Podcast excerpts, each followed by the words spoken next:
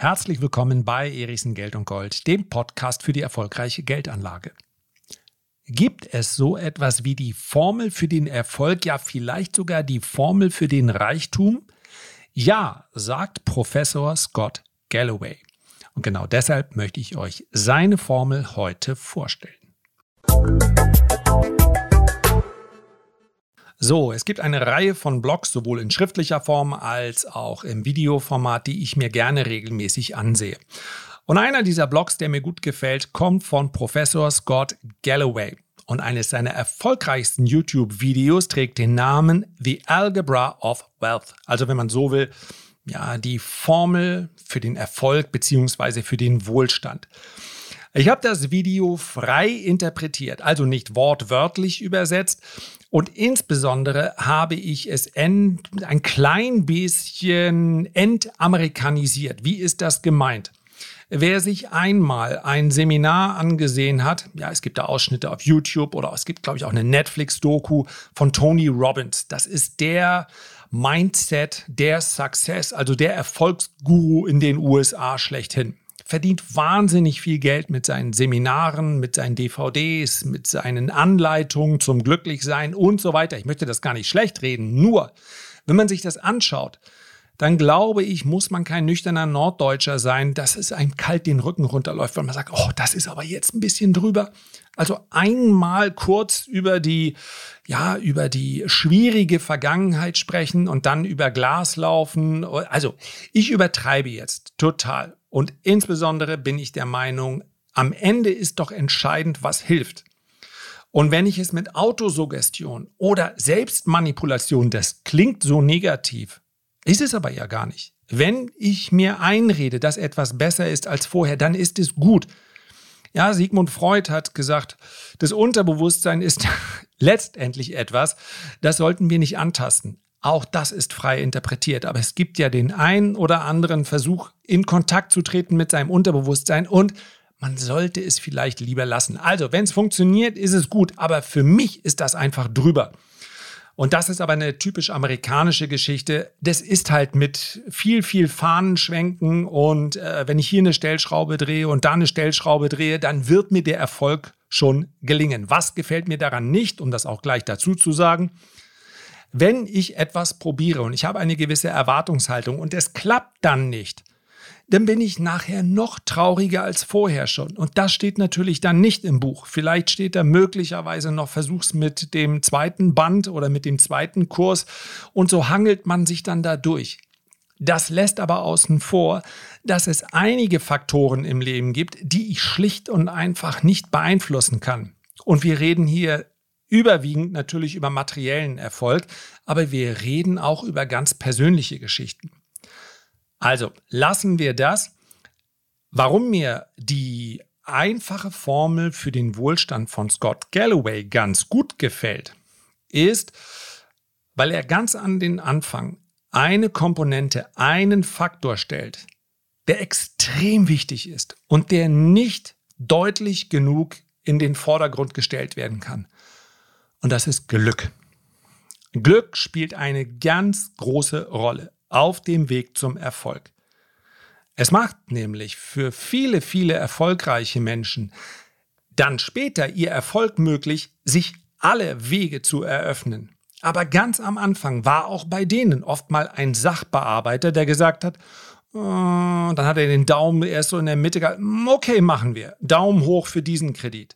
Auch bei denen war am Anfang mal eine Idee, wo sie gesagt haben, soll ich das wirklich machen? Ach, lassen wir das. Und das war vielleicht die Idee und deswegen gehören sie leider zu den 99,9 Prozent, von denen man nicht täglich irgendetwas hört. Was im Übrigen ja auch vollkommen in Ordnung ist, ja. Es hat ja gar nicht jeder den Anspruch, jeden Tag irgendwo genannt zu werden.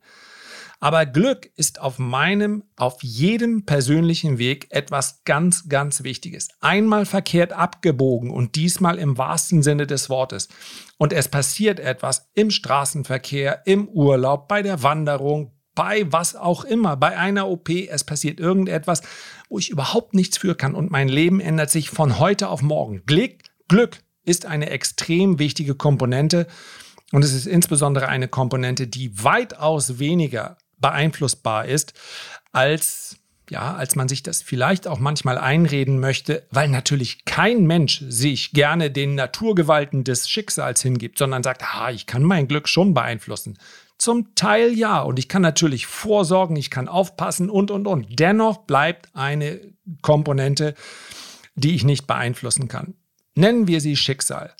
Und das allergrößte und allerwichtigste Schicksal ist erst einmal, wo ich geboren werde. Meine Chancen, finanziell erfolgreich zu werden, sind extrem gering, wenn ich als achtes Kind in die Sahelzone hineingeboren werde. Und das müssen wir auch akzeptieren und deswegen haben wir auch eine Verantwortung dafür. Insbesondere wenn wir dann in Deutschland geboren sind. Ich bekomme hin und wieder, wenn ich so etwas sage, dann die Frage gestellt, ob ich nicht wisse, dass es auch in Deutschland Armut gäbe. Natürlich weiß ich das. Auch in Deutschland spielt es eine Rolle, ob ich beispielsweise einen Migrationshintergrund habe. Oh, das darf man nicht sagen. Doch, das darf man sagen. Es ist ja unsere Aufgabe, dass wir mehr oder weniger gleiche Startchancen für alle schaffen. Derzeit ist das aber nicht der Fall.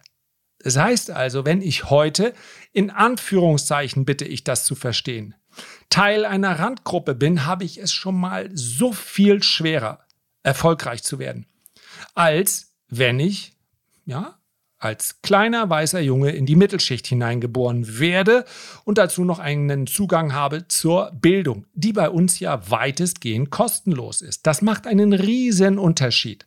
Also, von wo aus darf ich loslaufen? Ganz wichtig. Glück, habe ich Glück? Auch wichtig. Kommen wir zu den Punkten, die wir beeinflussen können. Er nennt es, also diese Formel, Fokus plus das Produkt aus Beharrlichkeit und Zeit und Diversifikation. Fokus, darunter versteht er verschiedene Dinge. Talent ist natürlich gut. Besser ist es aber, sich bewusst zu sein, was kann ich wirklich gut und was möchte ich machen zu lernen ist sehr viel einfacher, wenn das, was ich dort lerne, mir auch Spaß bringt. Und ich weiß, ich möchte auch nicht zu sehr hier aus meinem äh, privaten oder aus meiner Erziehung heraus sprechen, einfach deshalb, weil ich glaube, äh, dass es Menschen gibt, die besser über Erziehung oder Pädagogik referieren können als ich. Aber meine einzige Aufgabe als Elternteil ist aus meiner Sicht, neben den Kleinigkeiten im Alltag. Also bitte danke und anständig sich anziehen können und so weiter ist natürlich auch nicht unwichtig. Ich möchte, dass meine Kinder glücklich sind.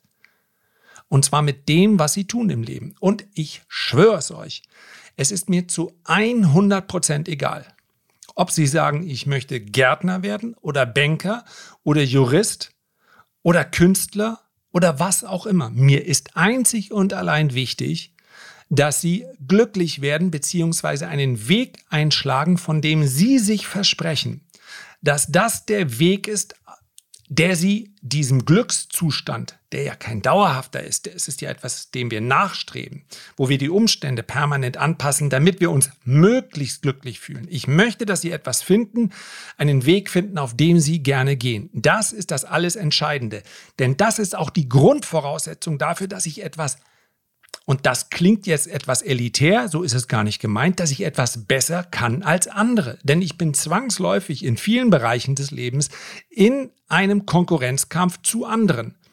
Und um etwas wirklich gut zu machen, vielleicht auch sehr ausdauernd zu machen, ist es extrem wichtig, dass mir das gefällt.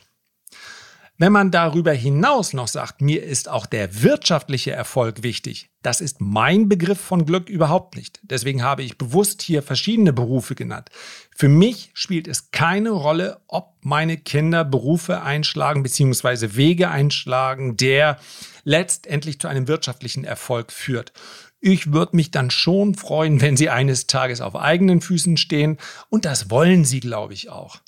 Aber das müssen überhaupt keine Lebenswege sein, bei denen man sagt, oh, das könnte auch wirtschaftlich ganz interessant sein. Das ist für mich völlig unwichtig. Wenn man allerdings sagt, hm, ich glaube, mir könnte es Spaß machen, dann auch finanziell erfolgreich zu werden. Das ist für mich etwas, ein Ansporn, den ich habe und ich möchte das gerne erreichen. Dann schaut man nach Möglichkeit auch noch, ob die Fähigkeiten, die man hat, möglicherweise in zukunftsfähigen Branchen gesucht werden. Das heißt also, wenn ich mich dazu eigne, weil ich so stark bin, als Bergmann zu arbeiten, dann ist das gut. Und dann such auch möglichst was, wo du deine physische Stärke einsetzen kannst. Nun ist aber der Bergbau in Deutschland etwas, was eher keine zukunftsfähige Branche ist, um es mal ganz überspitzt zu formulieren. Fokus, und das finde ich ganz interessant, dass äh, Scott Galloway das hier nennt, hat auch etwas mit Beziehungen im Leben zu tun. Ja, es gibt den Bereich Networking, das ist übrigens was, ja, das, da lese ich dann jeweils diese Aufsätze und denke, meine Güte, wenn du etwas nie proaktiv betrieben hast, dann ist das Networking. Wer weiß, wo es hingegangen wäre, wenn ich es doch getan hätte. Aber Beziehungen haben nichts nur mit Geschäftsbeziehungen zu tun. Ja, Scott Galloway nennt hier eine Studie, die belegt, dass 77 Prozent der Verheirateten, im Verheirateten, und zwar nicht gemeinsam, sondern einzeln, im Durchschnitt ein höheres Einkommen haben als die Alleinstehenden.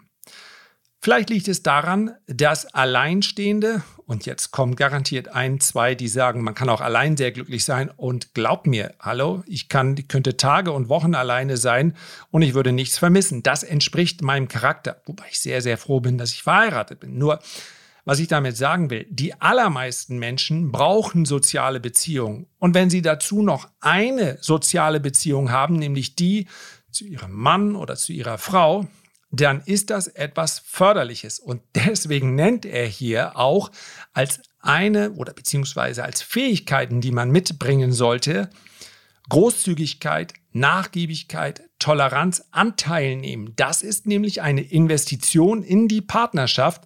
Und seines Erachtens ist diese Investition in die Partnerschaft sehr, sehr wichtig, weil man damit auch dann alle anderen Dinge positiv beeinflusst. Nächster Faktor, Zeit. Ganz einfach. Die Zeit spielt für dich, gerade wenn wir über Geldanlage sprechen, wenn du rechtzeitig anfängst und sie spielt gegen dich, wenn du erst spät anfängst. Zins und Zinseszins ist unser größter Verbündeter. Diese Zeit kannst du für dich nutzen. Versuche dich gar nicht erst mit Markttiming aufzuhalten. Wenn du sagst, ja, ich spekuliere aber gern, wir sprechen hier über langfristigen Erfolg. Und ein jeder kann einfach nur so früh wie möglich mit der Anlage beginnen. Jeder, wirklich jeder. Es gibt keine einzige Ausnahme. Und wenn man, und das ist ja heute möglich, mit einem Sparplan 10 Euro im Monat startet, es geht hier um die Gewohnheit. Sofort anfangen. Nicht fragen, sofort anfangen. Es gibt keinen einzigen Verlierer an der Börse. Niemanden. Noch nie hat jemand an der Börse Geld verloren wenn er nur lang genug gewartet hat. Ganz wichtig, ganz wichtiger Punkt, der ganz häufig übersehen wird. Es gibt keine Verlierer an der Börse, gar keine, nur diejenigen, die irgendwann verkauft haben.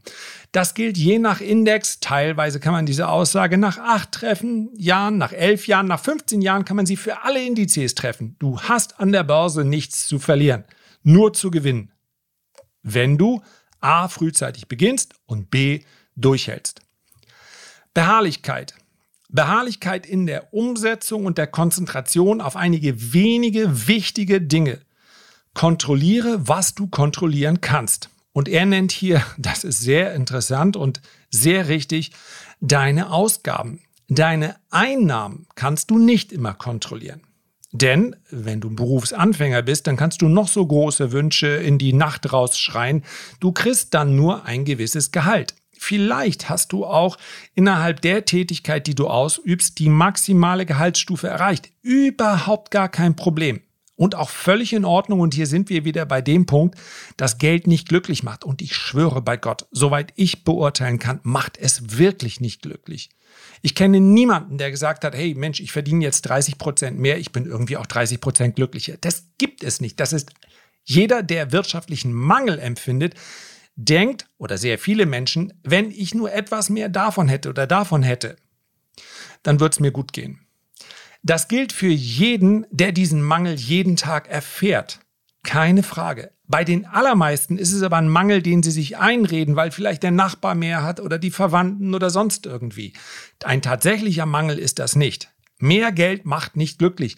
Die Einnahmen kann ich nicht immer kontrollieren, meine Ausgaben aber schon. Es gibt viele, viele, und ich kenne auch einige persönlich, sehr wohlhabende Menschen, die aber arm sind, weil sie so viele Schulden haben, auch Konsumschulden.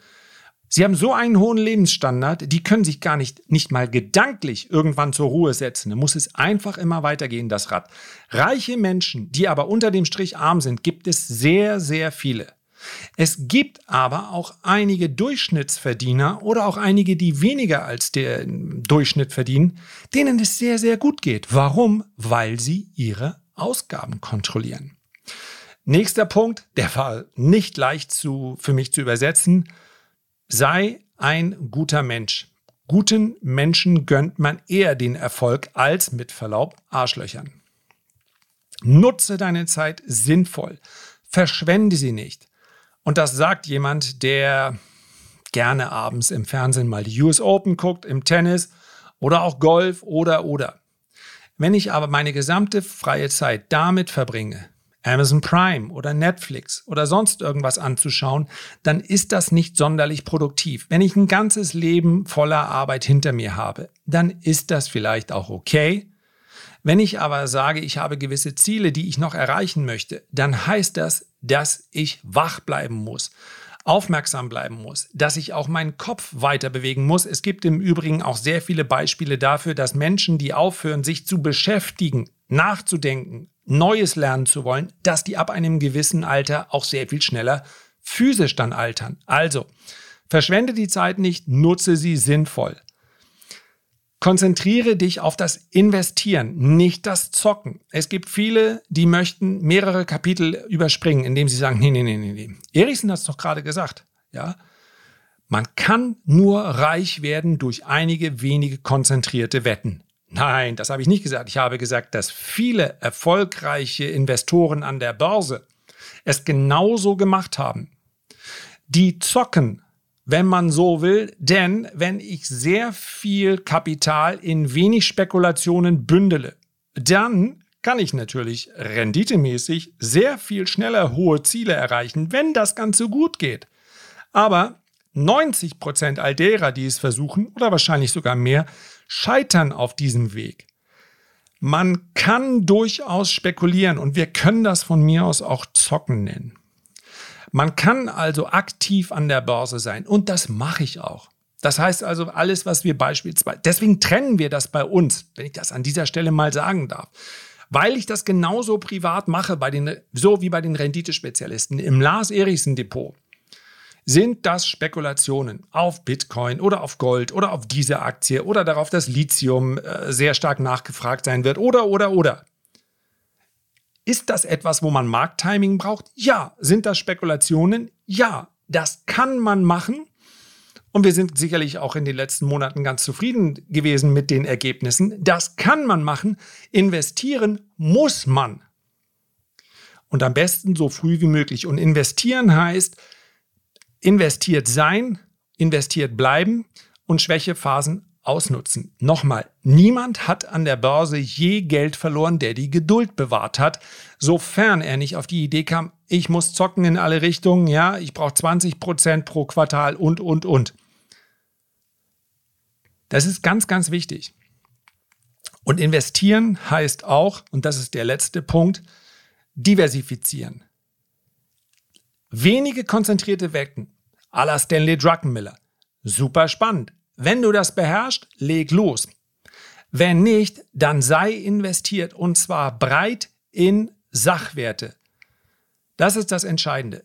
Aktien, wenn möglich Immobilien. Bei vielen sind allerdings Immobilien, weil sie den Kauf eines Eigenheims verwechseln mit einer Investition in Immobilien. Das heißt, sie sind häufig überinvestiert.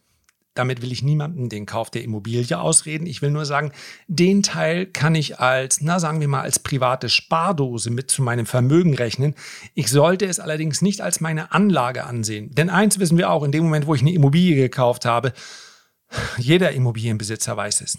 Wenn es nicht gerade ein Neubau ist, da ist jährlich so viel immer mal zu machen. Das frisst eigentlich die Rendite in den allermeisten Teilen auf. Klar, wenn ich in AAA-Lage irgendwo in Düsseldorf oder München gekauft habe, ja, dann wird der Wertzuwachs natürlich mein Vermögen erhöhen. Nur die meisten, die in so einer Immobilie wohnen, die wollen ja gar nicht wieder ausziehen. Also unterscheide möglichst zwischen dem, was du machst, weil es dir eben gut gefällt, weil du sagst, ich mag gerne mein eigenes Haus haben, das gibt mir ein gutes Gefühl. Das ist genau der Grund. Wir haben, werden dieses Haus, obwohl es dann vielleicht zu groß ist für uns, vermutlich so behalten und weiter bewohnen, weil wir einfach möchten, dass wenn unsere Kinder, vielleicht mal Enkelkinder kommen, dass sie dann nach Hause kommen können und wir sitzen gemeinsam dort, wo wir immer gesessen haben. Wer weiß schon, wie die Zukunft aussieht, aber das sind alles persönliche emotionale Entscheidungen. Mein Haus sehe ich nicht als Teil meiner Anlage. Also diversifiziert in Sachwerte. Das ist das Entscheidende. Nicht zu sehr. Ja, es braucht keine 1000 Aktien, aber mehr als 10% in einer Aktie dann würde ich eher auf ETFs setzen. Also fassen wir nochmal zusammen. Die Formel von Scott Galloway sagt Fokus plus das Produkt aus Beharrlichkeit, Zeit und Diversifikation. Na dann mal los. Herzlichen Dank für deine Aufmerksamkeit. Ich freue mich, wenn du dir die Zeit nimmst, ein Feedback oder einen Kommentar zu hinterlassen. Und am allermeisten freue ich mich, wenn wir uns beim nächsten Mal gesund und munter wiederhören. Bis dahin wünsche ich dir alles Gute. Dein Lars.